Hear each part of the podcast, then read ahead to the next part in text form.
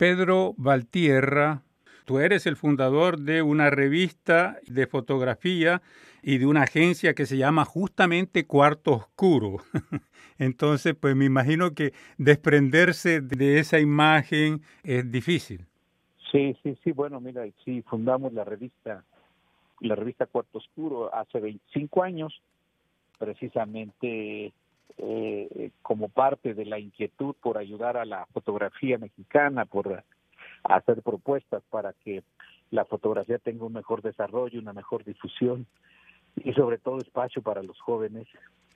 Realmente este, fundamos esta revista en esos años, en hace 25 años ya tenemos eh, todos estos años promoviendo la fotografía mexicana, promoviendo a los fotógrafos de todo género.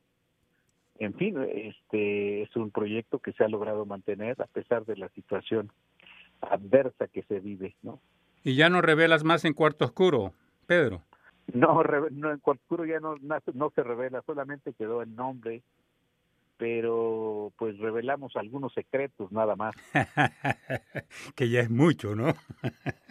sí, no, ahora ya es mucho, pero bueno, mira, el, como te decía, yo doné mi laboratorio, eso no te lo decía, doné mi laboratorio, lo dejé aquí en la fototeca de Zacatecas, para que los jóvenes que están interesados en conocer los procesos antiguos, procesos argénticos, puedan trabajar, ¿no?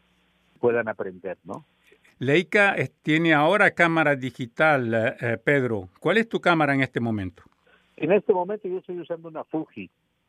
Eh, me adecué muy bien a la Fuji. Es una cámara ligera, liviana, de calidad y, y, y yo he estado trabajando los últimos años con cámara Fuji, ¿no? Las cámaras de Canon y todas estas Nikon que yo usé Nikon, como te digo, son muy buenas, pero son muy pesadas, ¿no? Y, y muy grandes y muy voluminosas. Y ahora tienes que andar con mucha discreción. Entonces, pues si no es Leica, es Fuji y en fin, así, así por allí es la cosa, ¿no?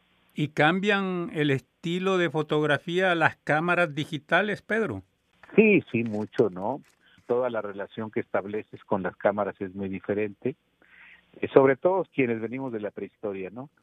Esto de estar viendo la foto cada vez que la tomas te a mí no me gusta mucho, ¿no? Te limita, pero sí cambia el concepto de de hacer fotografía, ¿no?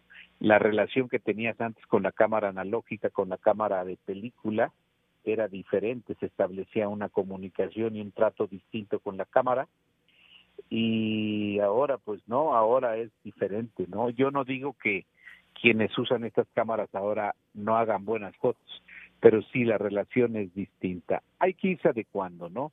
Pero bueno, para quienes venimos de la prehistoria, repito, eh, adecuarse a las nuevas circunstancias siempre implica una una mayor este, tarea, ¿no? Una mayor concentración.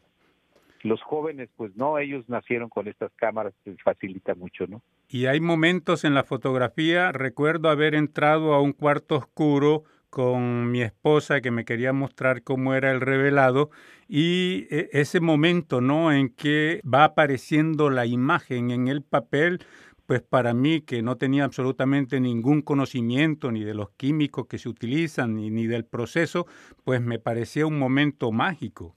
Así es la, cosa de la magia del laboratorio, es muy importante esa magia y, esa relación que te da con la fotografía, ¿no? El de la que se dio, mira, por ejemplo, tomabas el rollo y lo traías cargando, pues en ocasiones yo, por ejemplo, tuve cargando rollos como dos meses, estuve en África en el 82 y cargué mis 30 rollos que tomé durante todo el viaje de regreso, me anduve paseando por París y siempre con el temor de que cuando pasaban por los rayos X se fueran a, a velar.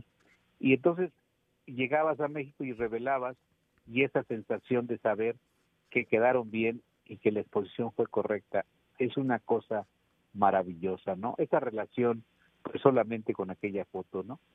Esa magia se ha perdido ahora con las nuevas tecnologías. Esa magia se ha perdido, ¿no? El cuarto oscuro, el revelado de la película, del, de la foto, que durabas ahí horas y horas viendo una fotografía hasta que te quedaba haciendo pruebas. Eso pues ya no existe, esa magia esa magia es la que se extraña del laboratorio, ¿no? Pedro, tú lo mencionabas ahorita, hablabas de África, tú le has dado la vuelta al mundo y has sido testigo de grandes sucesos internacionales. ¿Sigues interesado en ese tipo de fotografía? Sí, bueno, no, no en los temas internacionales. Ahora me quisiera ir al Kurdistán, pero no sé todavía. Pero me interesan todavía los temas. Ya no tengo la, la, la juventud, el ánimo, ¿no? Tengo 64 años. Cuando fui a la guerra tenía 23 años todos los de los 23 a los 33 fueron viajes por todo el mundo y con muchos eh, conflictos y guerras y eso, pero con el tiempo uno se va este, moderando un poco, aunque claro, el espíritu se mantiene, el espíritu periodístico se mantiene con ganas de ir. No más que ahora las guerras son muy difíciles, muy complicadas y bueno, tú sabes que se requiere de energía y, y capacidad y ya de pronto a esta edad ya como que ya no, no le damos, ¿no? Pero las ganas ahí están, ¿no? Las ganas ahí están. Este, nomás hay que hacerlo con cuidado. Ya no estoy como para, como dicen acá en México, ya no estoy para servirme de un hervor.